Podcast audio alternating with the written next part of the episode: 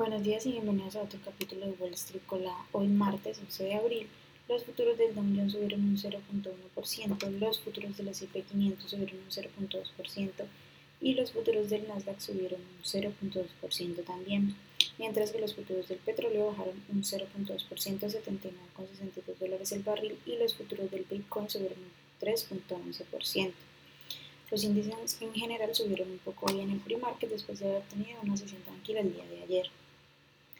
En las noticias de hoy, bueno, el Departamento de Defensa está investigando una filtración de datos de documentos clasificados que incluye detalles sobre planes de defensa de Ucrania e información sobre aliados diplomáticos. Estos documentos aparecieron hace unas semanas atrás en redes sociales y es considerado una de las mayores eh, filtraciones de la historia del ejército de Estados Unidos y la más perjudicial desde Wikileaks en 2013.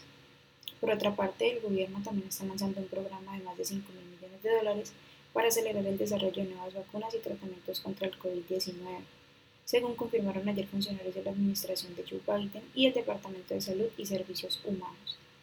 Por otra parte, Alibaba, que cotiza con ticker BABA, reveló que Alibaba Cloud, su unidad de computación en la nube, lanzará su propio chatbot al estilo ChatGPT, que estará disponible en chino y en inglés, aunque no se dio una fecha de lanzamiento.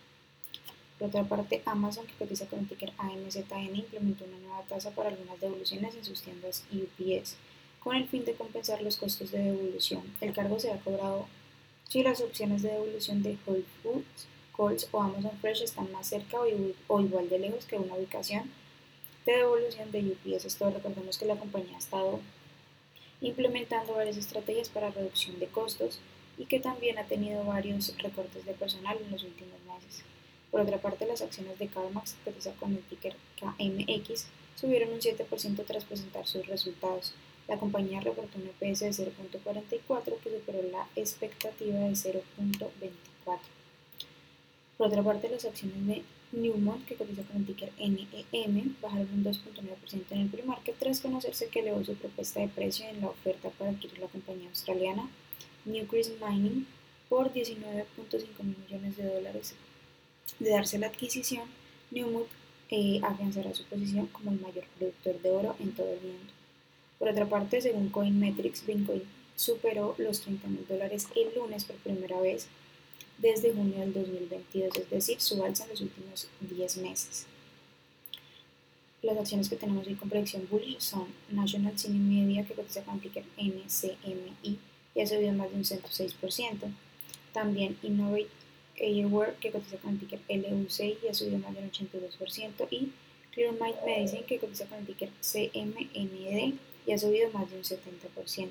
Mientras que las compañías que tenemos con predicción bearish son PLX Pharma, que cotiza con el ticker PLXP y ha bajado más de un 37%, Carela, que cotiza con el ticker KAL y ha bajado más de un 30%, y también Glucotrack, que cotiza con el ticker GCTK y ha bajado más de un 25%.